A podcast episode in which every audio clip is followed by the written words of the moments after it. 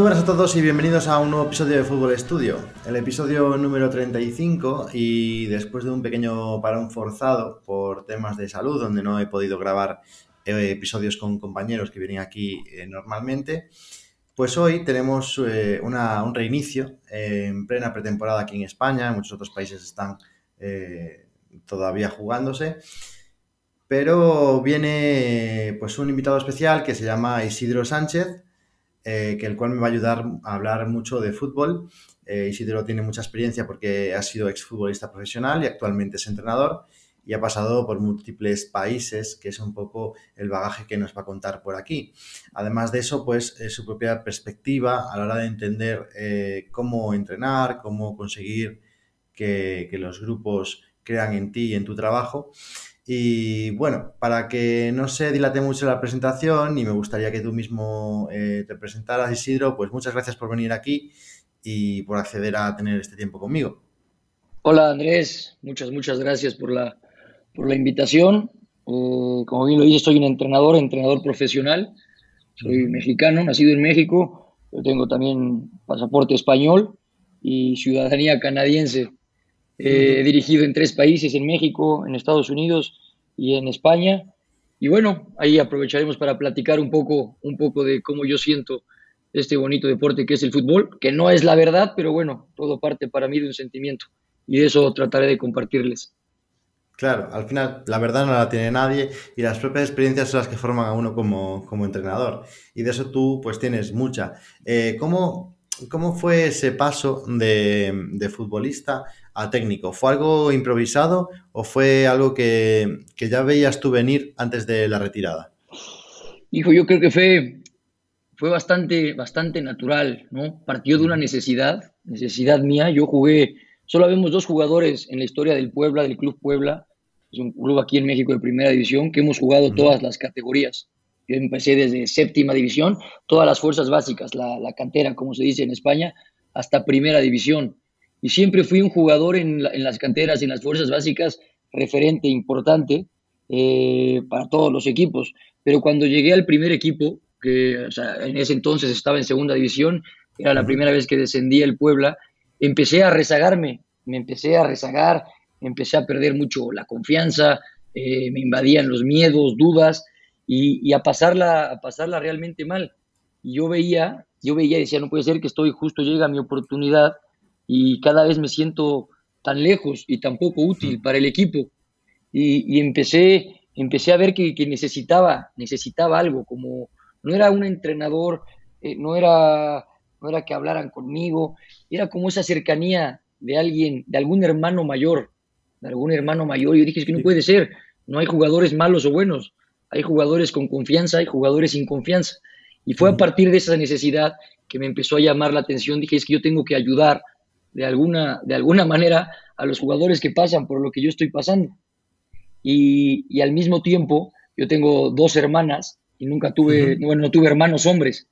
Entonces, de esta necesidad como de ser el hermano mayor, eh, fue que dije, eh, me gusta esto, tengo algo que aportar, como futbolista ya me estaba rezagando, me retiré joven, comencé con la carrera de psicología y ahí poco a poco me fui involucrando, pero fue algo que partió de una necesidad mía y, que creo que yo tenía el conocimiento de poder ayudar, no a, no a crear tal vez a los mejores talentos, pero sí a hacer que esos eh, talentos eh, medios pudieran disfrutarlo y ser más útiles. Claro, claro. Eh, además de, de, entrenador, supongo que ha habido una etapa un poco intermedia, ¿no? En la que pasaste por, por cuerpos técnicos en otros roles que no sean el de primer entrenador, como el que estás ahora, ¿no? Eh, me imagino que en tus etapas tú has estado por Estados Unidos, en la, propia Liga Mexicana, y, y, ahí siempre has estado como primer entrenador o has participado también dentro del cuerpo técnico en otros roles? No, yo, empecé, yo empecé como, como auxiliar, como segundo entrenador. Eh, me presenté con un entrenador y le dije, eh, quiero sumarme a tu cuerpo técnico. Este, me dijo, ¿qué sabes hacer? Le dije, bueno, yo soy exfutbolista, te puedo llevar los entrenamientos. No, ya tengo a alguien que me hace eso. Este, bueno, te puedo ayudar a, programar, estar cerca de los jugadores. No, ya tengo algo que me hace eso. Y justo este entrenador iba a Estados Unidos a dirigir. Y le dije, bueno, tengo una idea, te puedo hacer de tu traductor y además te puedo hacer todo el, análisis de rivales de la liga nueva. Y me dijo, perfecto, no tengo a nadie que haga eso. Y saliendo de esa junta, me metí a clases de inglés y me fui a comprar una computadora. Entonces, yo realmente no tenía, no tenía, no dominaba lo que le estaba proponiendo, pero yo sabía que tenía que estar ahí dentro. Y, Te tiraste, claro, está Claro, y, y, es en, en, ese rango, yo siempre le digo a los entrenadores, en la parte esta de análisis de computadora, de, de, estar sentados, es donde nadie quiere entrar. A todos los exfutbolistas o los entrenadores es lo que más pereza, flojera les da. Y es una gran área de oportunidad. A partir de yo estar ahí, ser traductor, ser, ser analista, ser un poco de scouting, empecé luego a ayudarle con la metodología a diseñar entrenamientos. Pero yo no me metía en nada y vas avanzando y te das cuenta que el que tiene la información en un cuerpo técnico tiene el poder. Y poco, y, me fui metiendo, metiendo, metiendo, fuimos a otro equipo, empecé a llevar unos trabajos, luego en unos ejercicios en campo, luego a otro equipo y así fui metiéndome poco a poco, pero a raíz de, de ser esa persona dentro del cuerpo técnico que más información tenía y que mejor comprendía lo que el primer entrenador quería. Claro, y con ese paso entre diferentes países, eh, ¿has notado diferencia, eh, por ejemplo, de la Liga Mexicana cuando te pasaste a, Estados Unidos? Eh, no solo ya en estructura de, clubes, sino también en la cultura, en la forma de entender el fútbol dentro de, la propia organización, de los presidentes, de, los compañeros, de los jugadores. ¿Qué, tipo de, de, diferencias has notado pues, entre entre los diferentes países, tanto en el continente americano como cuando ahora que estás, que has dado el cambio a, Europa? Cambia, de verdad que, sí cambia mucho. Obviamente la esencia, ¿no? La esencia es la misma y te dicen es fútbol y ya todo está inventado, etcétera, etcétera, ¿no? Esa como de la vieja escuela. Pero sí es, es muchísimo. A mí me llama, me llama demasiado la atención, por ejemplo, entre México y España, que aquí, bueno, los latinoamericanos decimos, no, eh, vamos a España, es lo mismo, es nuestro idioma y es fútbol, es lo mismo. ¿Y cuál? Es, es totalmente, totalmente distinto. En primera, la cultura, eh, las costumbres, pero obviamente lo que más cambia es el futbolista y cómo debes de acercarte a él. Yo, yo veo que aquí el futbolista latinoamericano eh, tienes que tratarlo, acercarte a él desde una, un punto más materno, ¿no? desde un poco de la figura de la mamá, eh, más cercano, más compasivo, escucharlo, proponerle, ¿no? Y veo que en, para el jugador europeo, español, ahora que tengo la experiencia, tienes que ser más el papá, ¿no? Más imperativo. Necesito que hagas esto. Eh, a, B, pum, listo. No hay de que podrías o qué tal, sí, nada, esto. Y listo. Y a ellos les sirve mejor, ¿no? Ser más asertivos. Ellos, el jugador europeo, te lo agradece más. Y en el jugador eh, norteamericano, anglosajón, es como ser el jefe, eh, de voz, literalmente. Eh, no tienes, quizás se incomodan si eres un poco más cercano a ellos, pero eh, si no puedes fallar con las consignas, no te pueden ver dudar. Te hablo en formas, te hablo en cosas generales, ¿no? Ya obviamente hay particularidades y a cada jugador hay que tratarlo diferente, pero en general distingo estas tres grandes diferencias. Muy interesante, porque quizás a veces pensamos que el fútbol se habla desde la perspectiva del periodismo y demás, que, el, lenguaje del fútbol es universal, pero luego nos damos cuenta de los matices y puede ser relevante de cara al éxito o no cuando te cambias de país y, quieres entrenar. Em, actualmente como, primer entrenador que te encuentras de, si no me equivoco, el, el Club Deportivo Proas, puede ser en Madrid, ¿no? Sí, sí, sí. Yo fui a Madrid, empecé las, bueno, como parte del curso, de los cursos UEFA, hacer las prácticas y cuando terminé las prácticas fui, fui contratado, me invitaron a ser parte de ese, de ese, de ese equipo y, la verdad que, que me enamoré del proyecto, me enamoré de los jugadores y, ahí estuve, ahí terminé el año, terminamos el torneo apenas. Sí que es un proyecto bastante nuevo, por lo que tengo, tengo entendido. Sí, sí, es un proyecto a ver, yo entiendo que así como los entrenadores o como yo llego a España por el sueño europeo, pues hay miles, miles de, jugadores que llegan ahí, algunos con mejor pasado, otros que van a apostar, pero por ejemplo en Proas tenemos 19 nacionalidades y, es claro, ¿no? Todos llegamos a Madrid, que es como la, para mí es la capital mundial del fútbol, y necesitas una tienda, ¿no? Para exponer tu producto. Y yo como entrenador, ellos como jugadores, pero bueno, es una excelente, excelente vitrina. Sí, sí, es muy importante pues ese camino que, recorres y, irte eh, nutriendo todo, todo ese bagaje. Eh, en cuanto a esto y tu forma de entrenar, em, ¿cómo, cómo ha afectado toda esa experiencia, toda esa mochila de, experiencias que llevas encima a la hora de gestionar tú eh, la plantilla y, ser esa figura de liderazgo? ¿Cuáles crees que son tus, tus claves a la hora de, entender el cómo, cómo hacer que te crea tu equipo en las ideas que tú tienes en la cabeza y que quieran llevarlas a cabo. He, cambiado, he cambiado, y no sé si la palabra sea evolucionar, pero sí he notado un cambio en mí, porque yo siempre he sido una persona muy, muy estructurada, muy nerd, ¿no? Le, llamamos de, estudiar, de más conocimientos, es mejor, de otro curso, y ahora hay que especializarse y fui psicólogo y luego hice la maestría en psicología del deporte y tenía la licencia de México, luego tengo la mayor licencia de, de, Estados Unidos, licencia de Conmebol, de, me fui a España para hacer la licencia UEFA. Yo, yo creía, o yo estaba seguro que era por ahí, ¿no? Al haber jugado, pero no tanto, yo creía que mi diferenciador tenía que ser ser el entrenador con mayores estudios. y, con el tiempo me he dado cuenta que, no, que, el entrenador no está para demostrar lo que sabe, está para servir. Y, servir en las dos acepciones de, la palabra. Servir en estar a disposición del jugador, ¿no? Así como, como una enfermera está para servir o como eh, alguien que ayuda y servir de ser, de, funcionar. Tienes que darle al jugador lo que a él le va a funcionar. No lo que tú creas, no lo que tú creas que yo sé A y, B, entonces tengo que dar A y B al jugador. No, no, él tienes que estar muy sensible a ver si el jugador necesita tal vez C y D.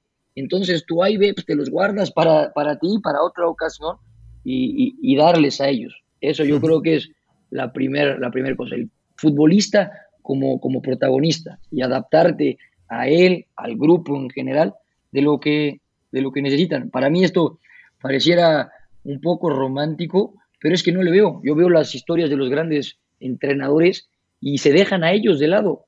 Y por el otro lado veo a entrenadores eh, egocéntricos, obstinados, muy necios, que dices, no, es que no va por ahí, no están leyendo lo que el grupo o lo que el jugador está necesitando.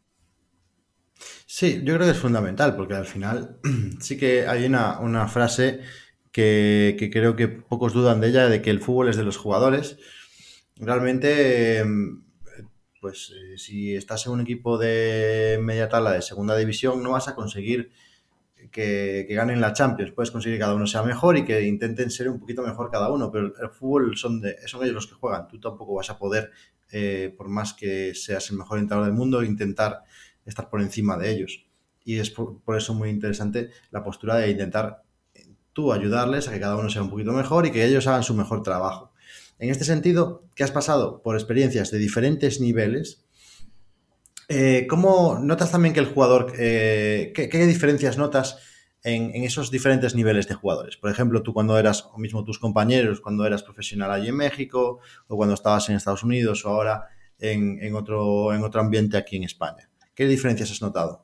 Es, yo cuando, cuando, fui a, cuando fui a España, yo tenía la idea, yo tenía la idea de voy a ir a España, voy a Madrid, voy a codearme con los top profesionales, pues, a las mejores ligas. Y, llego a España y es la primera vez que, o sea, como es la vida que te da lo que realmente necesitas, que me pone en un entorno semiprofesional o amateur. y, y, yo al principio como que lo veía por arriba del hombro, pero luego hablando a pasado digo, no, es que no pude haber obtenido mayor aprendizaje porque si hay una gran diferencia entre el futbolista semiprofesional o amateur y el profesional. El profesional te digo ya que es muy fácil, es, es muy fácil. ¿Por qué? Porque les pagan, ¿no? Entonces, ellos al final de cuentas están obteniendo algo a fin de mes o cada 15 días, una retribución económica. Y puedes ser más exigente, puedes apretar más, puedes hasta equivocar las formas, eh, no el mensaje, pero las formas puedes eh, ser eh, un poco más agresivo, este, y al final de cuentas ellos son profesionales. Ellos, si no, les, si no les atinas en ese punto específico, ellos solitos se pueden activar o pueden resolver. Pero por el otro lado, el futbolista amateur, su, punto de acción, su, su sweet spot es, es, es mucho más fino. ¿Por qué? Porque tienen otras mil cosas en la cabeza, hasta prioridades. Entonces, tú como entrenador tienes que ser más, más intuitivo, más sensible para ver cómo le llegas, ¿no? Cómo de que lleva de trabajar una jornada de seis, ocho horas, llega en la noche a, entrenar contigo, que para ti, entrenador, el entrenamiento es lo más importante, la sesión, ¿cómo le llegas a decir, no, esto también es importante, esto necesito que me hagas caso? Entonces, es una, es una creatividad, es mucha creatividad y sobre todo yo veo que hoy que le tienen mucho miedo, ¿no? Los entrenadores a esta palabra, amor, es con amor, no hay otra cosa que sea dirigir o este, poder liderar a través del amor, ¿no? De preocuparte por el otro. ¿Qué estrategias en este sentido ah, utilizas tú en tu día a día para, para transmitir tus ideas a los jugadores en cuanto a, eh, quizás, no sé, si, si, pruebas con algo de vídeo, si haces charlas, si es en las propias tareas, la tu forma de dirigir? Eh, o si ha cambiado algo también con el tiempo en tu forma de hacer esto y ahora con jugadores eh, que precisamente lo comentabas ahora, que tienen diferentes mm, prioridades en su vida, al, ser el fútbol no su prioridad número uno. A mí, a mí, yo es a través de las sesiones, yo donde, bueno, porque, a ver, tú donde cuando contagias es cuando te compartes tú, ¿no? En esencia, es cuando realmente puedes contagiar, puedes, puedes convencer. Y a mí, eh, yo como jugador, me encantaba llegar al entrenamiento y jugar y que hubiera balón. Y a todos los deportistas lo que nos gusta es competir, eh, que sea variado el entrenamiento. Entonces yo a través, de, a través de las sesiones, que es yo lo que más disfruto eh, como entrenador, las sesiones, es donde a partir donde trato de, de convencer, que es para mí el segundo punto. La base de la pirámide del entrenador es servir y el segundo, de los tres peldaños, el segundo es convencer. Y, y yo creo que convences al jugador eh, a través de que lo vivencie. Yo soy más de, sentirlo, de sentirlo. El fútbol es un, es un, sentimiento, es una actividad, es acción. Entonces, eh, a mí me choca, yo desde que, era, desde que era futbolista no me gustaba las charlas, no me gustan las charlas, no me gustan los, los videos, no, sé, ya, ya quiere saltar al campo. Eh, lo entiendo ahora como entrenador que son necesarios, lo trato de dar en dosis, en dosis muy medidas o muy personalizadas, pero, pero yo soy más de, de, acción. Vamos al entrenamiento, que sean variados, eh, que, el, que, el, jugador llegue a la cancha, que ya esté toda montada, y como cuando llegas a Disneylandia, ¿no? Un niño que llega a Disney y dice, ¿qué va a pasar acá? Ya están las setas, ya está este trabajo, de aquí vamos a brincar a ese. No podemos fallar, como cuerpo técnico no podemos fallar desde la charla o desde el preentrenamiento hasta cómo vamos a terminar el entrenamiento, si vamos a terminar con estiramientos, si no va a haber estiramientos, quién va a No podemos fallar en eso, porque es muy poco el tiempo que tenemos, de, 90 minutos del día del futbolista, entonces lo repasamos hasta tener todos los detalles y, que lo vayan vivenciando, que lo vayan sintiendo, con un objetivo, siempre con un objetivo, siempre repito, con mucha competencia y con mucha, con mucha variabilidad. Y ahí, a través de que ellos lo vivencien, trato de darles este feedback, esta retroalimentación de los puntos que se vayan, que quiero que se les vayan eh, grabando. Pero lo viven, lo sienten, lo remarco. Y otra vez, lo repetimos, lo viven, lo sienten y lo vuelvo a remarcar con palabra. ¿De, dónde sacan los objetivos para esas semanas? Es decir, em, tú cuando acaba el partido, hasta que llega el primer día de sesión y planeas un poco la semana que vas a realizar, los objetivos te salen siempre del, feedback que te han dado los jugadores o el mismo partido el, fin de semana? O, son algo también eh, que está en tu cabeza desde el inicio de temporada? yo quiero llegar a que mi equipo juegue de esta, de esta forma en concreto. ¿De dónde salen esos objetivos? Y salen, repito, de todo parte de cómo, del balance o del equilibrio entre lo que el entrenador siente, ¿no? Eh, qué, qué, tipo de, de fútbol tú sientes, tú vivencias, te sientes identificado y de los recursos y el objetivo que tiene el club. Al final de cuentas, los entrenadores somos empleados, ¿no? Nos debemos. Cuando te contratan, te dicen, el objetivo es este, eh, ya sea formar jugadores, ascender, no perder la categoría, eh, cualquiera que sea el objetivo, este, no perder dinero, cualquiera que sea el objetivo. Bueno, entonces tú en base al objetivo, a los, recursos, a los recursos que tienes, tú tienes que adaptar tu idea. Es, es complicado que el entrenador quiera convencer en base a algo que no siente. Yo, bueno, si me escuchas ahorita cómo hablo, eh, te darás cuenta que soy un jugador, soy un entrenador, perdón, muy, muy ansioso, ¿no? Eh, me pongo muy nervioso, quiero ya todo pronto. Entonces, bueno, yo cuando la tiene mi portero, un ejemplo, y se la da al central, yo ya estoy nervioso, yo ya quiero que la pelota esté del otro lado y no me gusta salir jugando. O cuando la tiene el rival, ya quiero ir por ellos, este, ser un, equipo muy intenso, que trabaje juntos, muy disciplinados. Entonces, en base al objetivo de cómo yo pretendo ver a mi equipo, en base a lo que hicimos el último partido, que es como la, la, muestra más clara de, lo que nos hace falta y en lo que vamos bien avanzando, y un 40%, 30%, que eso sí acepto que lo debo de, lo debo ir cambiando en base a lo de nuestro próximo rival. Eh, yo siempre con el cuerpo técnico, estos que trabajé mucho tiempo, peleábamos por no perder la categoría. Entonces yo aprendí que, había que irnos adaptando al rival, ¿no? Si nos jugaba con dos puntas, ya había que meter este, línea de tres, si intentaban salir jugando había que ir a presionar, entonces muy, muy reactivos. Yo esta parte que digo, hago muchos corajes a veces porque digo, no, es que acaba el partido, digo, no, no debí de haberle puesto tanta atención al rival, nos debimos de haber enfocado más en lo nuestro. Pero bueno, es algo que, que vas aprendiendo y al final caes, caes en lo, en lo que te ha funcionado o en tus hábitos. Entonces, en base a eso, ¿cómo pretendo, cómo quiero ver a mi equipo el fin de semana? ¿Qué, ¿Dónde podemos sacar, dónde podemos aprovechar las oportunidades del rival y cómo nos pueden hacer daño? En base a esas tres cosas, planeo, planeo la semana. Muy interesante. La parte, eh, me, gustaría ahondar un poquito en esa última parte, en la que hablabas de, de bueno, del, planteamiento reactivo o el planteamiento activo, porque es algo que últimamente hablo mucho con muchos entrenadores y hay diferentes opiniones. Eh, me gustaría escuchar la tuya eh, para, tener también una opinión más acerca de, cómo interpretas eso, el fin, cada fin de semana. Mm, ¿Tú qué preferirías? ¿Prefieres que, que tu equipo haga lo que tú tenías pensado en la cabeza desde el primer minuto o prefieres que simplemente que, el equipo contrario disminuya sus posibilidades de éxito en base a porque tú has trabajado eh, estrategias en contra de sus fortalezas? ¿Cómo, lo ves? Es, es justo el, tercer, el tercer, el tercer peldaño de, mi pirámide. Servir, convencer y el último es competir. Competir. A ver, es una, sí, que eh, es una realidad que, hay que ganar.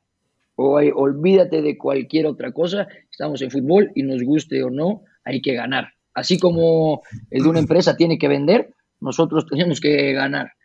Entonces, partiendo de esta realidad, que las reglas ya están, ya están puestas, yo veo que tenemos que potenciar este, nuestros, nuestros recursos. Al jugador, al jugador, eh, todos los jugadores, con algo que no te puedes meter del jugador, es con su vanidad. Es lo único contra lo que no te puedes meter.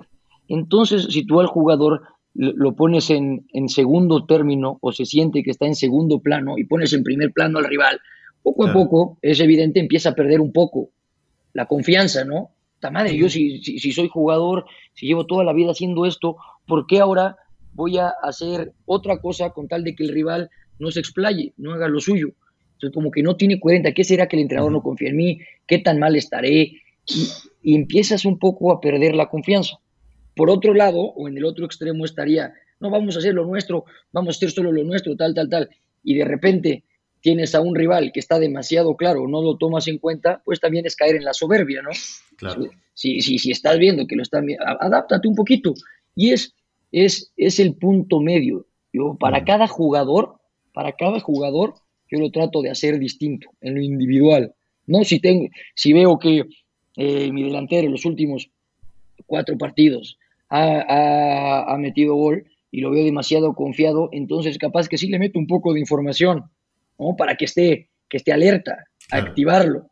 Eh, y si los defensas están desconfiados, y no les voy a, no les voy a machacar toda la semana con que sus extremos eh, son rapidísimos y vienen para adentro, pero cuando van para adentro, otro llega y va a las espaldas, y ese que fue a las espaldas llega y otro hace desmarque, no, porque los voy a agobiar.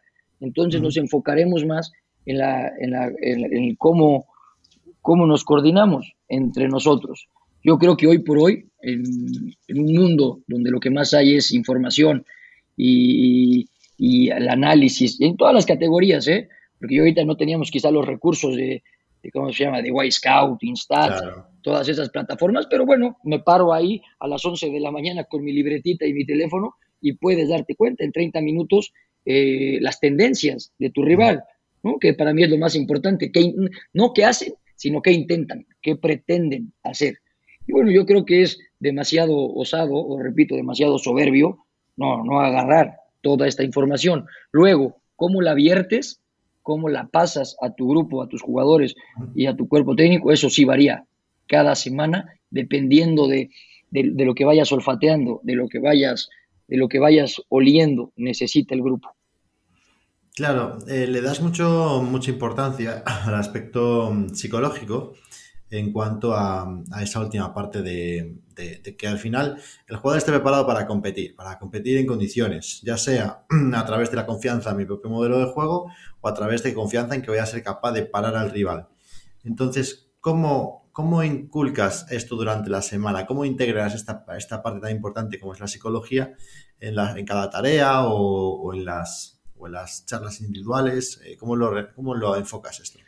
Es la palabra clave es objetivos. Cuando primero tienes que saber antes de antes del lunes, eh, bueno, cuando en el, en el en el mundo profesional, muchas veces ya también antes de jugar tu partido, ya tienes toda la información de tu siguiente rival. Y quizá durante el partido, si ves que se resuelve antes, o ya también tienes, como dicen, un ojo al gato y otro al garabato un poco de lo que viene. Pero bueno, antes de la semana eh, ya se tiene que tener una idea clara de lo que se pretende para el siguiente partido y los objetivos. Los objetivos que ahí sí no puedes, no puedes fallar en cuanto a calidad, ¿no? Porque de nada te sirve tener 10 objetivos si capaz que solo tienes tres sesiones en la semana. Bueno, aunque tengas las cinco sesiones, pero tienes que ser bastante puntual. Entonces, primero, ¿a dónde voy? Bueno, primero como cuerpo técnico, ¿a dónde vamos? ¿Qué queremos ver el domingo? Sale. De, estos, de esto que queremos ver el domingo, ¿cómo lo podemos desmenuzar? ¿Cómo lo podemos desmenuzar en, temas, en principios? ¿Cómo lo desmenuzamos estos principios en, el apartado físico? ¿no? Porque, por ejemplo, yo sé mucho que el miércoles, eh, eh, el día de tensión o el día de más exigencia, bueno, vamos a trabajar un poco los, las cosas defensivas, ¿no? La recuperación, la presión alta, eh, un poco las transiciones capaz, y, ahí vas acomodando en base a los días de la semana esos objetivos. Luego sí, ¿verdad? Como dice Mike Tyson, todos tenemos un plan hasta que te dan el primer golpe en la cara. Entonces, tú tienes tu plan perfecto y el día martes en una, en una jugada se te lesiona eh, tu medio centro, ¿no? Que iba a ser el clave para contrarrestar o para darte la salida o para tal. Y bueno, ahí tienes que decir, no, no puedes decir, no, a, a, mi extremo por derecha que haga esta función. No, sería ir en contra de la, naturaleza, de lo que está sucediendo. Y esa capacidad de adaptarte. Lo que, lo que sí yo nunca veo que puedes adaptar eh, son tus valores, tus valores centrales, que puede ser eh, la intensidad o, puede ser el protagonismo con balón, o puede ser el, ataque directo. Esas cosas sí yo veo que cuando cambias esas cosas, tus principios, lo que tú sientes, fallas. Puedes los matices seguirlos adaptando sobre tu mismo plan de trabajo. Tenía un entrenador que me decía, cuando yo, era, cuando yo le daba la, hoja de sesión y se la presentaba, me decía, estas hojas que tú me das solo sirven para rayarlas y luego romperlas. Porque decía, no, no pasa nada, si es que todo esto lo que tú me estás sucediendo, capaz que si a mí el primer trabajo me está otorgando o me está dando la información de lo que yo quiero, nos quedamos en ese trabajo todo el tiempo. Y es muchas veces el entrenador joven, queremos cumplir a fuerza nuestra hoja de sesión y nuestra semana. Pensamos que si ya la cumplimos, ya va a salir bien el partido. Y no. No, no, totalmente. La verdad es que está muy bien explicado. Me gusta además que, has comentado que tienes una, idea muy clara de, de, tus propios principios a la hora de jugar. Es decir, Eh, concibo que tú tienes, eres flexible y te adaptas a, los contextos de los partidos que te vas a enfrentar, pero al mismo tiempo mm, tú en tu cabeza pues tienes una idea o un, modelo base primario que es con el que siempre quieres, eh, con el que siempre partes, ¿no? Es como, como esa, esos primeros ladrillos con los que siempre partes. Un poco, mm, ¿qué idea sería esa? ¿Qué, ¿Cuál es lo que tú dices? yo esto lo quiero, este tipo de, argumentos, este tipo de, inicios, los quiero para cualquier equipo en los que yo, yo esté. Una vez leí que había dos tipos de entrenadores, los que tienen prisa y los que tienen paciencia. Y yo soy totalmente de los que tienen prisa. Eh, yo eh, quiero recuperar el balón lo más rápido eh, posible y luego cuando tengo tirar a gol. No sé, me gusta, yo siento que es como cuando éramos niños eh, queríamos el balón para tirar a gol. Y cuando la tenía y la sacaba el otro portero, ya la queríamos recuperar para volver a patear. yo veo que es la esencia. Obviamente, esto llevado al extremo pues, tiene muchísimas dificultades, este, este tiene muchísimas este, trabas y das muchas, muchas ventajas ¿no? en una parte. Pero, pero esta es la esencia. Yo veo que esto de, presionar, por ejemplo, que todo parte, todo parte de, de hacerte del balón, bueno, yo creo que lo que yo siento es cómo primero nos hacemos del balón, eh, estando juntos y robando hacia adelante. Eh, no sé si, bueno, cuando eres niño aquí en, México y vas llevando el balón, ¿no? La lleva un niño, este, tiene el balón en los pies y el, y el niño que lleva el balón le dice al rival, al otro que atácame, atácame, o sea, ven por mí y, luego pensamos que atacar es solo con balón. Entonces, nosotros tenemos que atacar, nosotros tenemos que ser tan, tan agresivos que a pesar de no tener el balón, que el rival decida que, lo que nosotros queremos. Esa es, esa es la primera parte. Y luego cuando nosotros tenemos darle, darle amplitud para ser eficientes. En esta eficiencia, si avanzamos demasiado rápido, obviamente nos vamos a separar y luego va a ser difícil que, que recuperemos. Entonces, es, un, es desgastante, pero yo creo que es más desgaste mental. ¿no? Todos hablan de la intensidad física, correr, estar, pero es que es, es intensidad, intensidad mental. ¿De qué manera podemos mantener el foco? Un equipo, un equipo que juegue, que juegue con 11 jugadores. Parecía, no, es que todos los equipos juegan con 11. Mentira, son bien poquitos. La bola está hasta allá y pareciera que están tres, ¿cómo se llama?, jugando y los otros ocho están viendo y no a ver de qué forma yo le doy eh, consignas a todos mis jugadores para estar como, estar como abejas, estar uno en función del otro. Y, bueno, esa, esa intensidad es solamente a través de hábitos y esos hábitos solo se logran a través de una idea clara y del entrenamiento, de que vayan vivenciando. No es que yo soy central y para mí siempre ha sido más fácil meterme atrás o recuperar cerca de mi portería porque sí, pues, tengo menos espacio a mis espaldas. Bueno, convéncelo de que es más fácil dar tres pasos hacia adelante de que 40 hacia atrás. Y requiere práctica y de, en qué forma vas convenciendo al futbolista. Muy bien explicado, Isidro. La verdad es que creo que hemos sacado un montón de ideas interesantes a partir de, tu forma de ver el fútbol. Creo que nos va a dar para muchas reflexiones a cada uno de los que hayan estado escuchando este podcast. Y antes de terminar, sí que me gustaría saber eh, ya que, te has ido moviendo por, muchos países y que todavía eres, eres joven, eh, ¿cuál es el siguiente paso? ¿Lo tienes, ¿lo tienes previsto? Tengo, tengo previsto el penúltimo paso. El penúltimo paso tal vez no les va a gustar a muchos, pero estoy convencido que el futuro del fútbol está en Estados Unidos. El futuro, eh, porque es potencia, es potencia mundial en todos los ámbitos y tienen un buen proyecto. Yo ya lo vivencié como segundo entrenador y como primer entrenador. Yo creo que ahí es, está el futuro. Luego, mi, mi presente, yo sí lo veo en, en Europa, ¿no? mal, mal, que bien. Este, es donde se juega el mejor fútbol, donde hoy presente está lo mejor, está ahí, donde más competencia hay. Esa competencia hace que te saques lo mejor. Eh, y el último paso, eh, me encantaría, me encantaría, ¿no? Como toro, como los toros, regresar aquí a mi carencia, y llegar aquí a Puebla otra vez. ya sabes, todo, todos quieres dar la vuelta al mundo, enriquecerte, para luego a los tuyos, a donde te criaste, poder, poder dejar, dejar algo para las siguientes generaciones aquí en tu, donde te vieron hacer. Claro, pues eh, ojalá puedas ir cumpliendo esos pasos, porque desde luego eh, son buenas ideas. El tema de Estados Unidos yo lo comparto. Hace poco hemos entrevistado aquí también a, algún entrenador que está ahora mismo en, allí en, Estados Unidos, en el eh, Oakland Grassroots.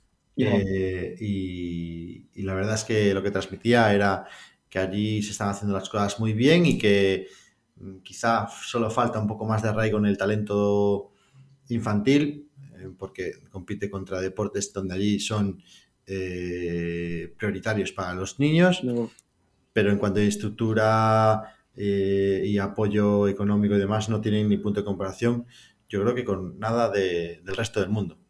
Sí, sí, el, problema, bueno, el problema, pero la cosa es que el, futbolista en Estados Unidos, bueno, se vuelve futbolista ya muy grande. Primero son atletas y luego se vuelven futbolistas, entonces ya perdieron muchas, muchas horas cancha. El español, el brasileño, el mexicano, eh, que vamos a casa de la abuela y fútbol, y en el recreo, en el receso, fútbol. Y entonces, no, es que sea con entrenadores y fútbol esté organizado, pero vas horas cancha. ¿Qué hago cuando pasa esto? Y vas sumando en tu acervo. Y, al futbolista americano, ese tipo, de, ese tipo de picardía o ese tipo de cosas que las adquieres con experiencia van un poco retrasados. Totalmente. Pues eh, muchísimas gracias, Isidro, por pasarte por este espacio.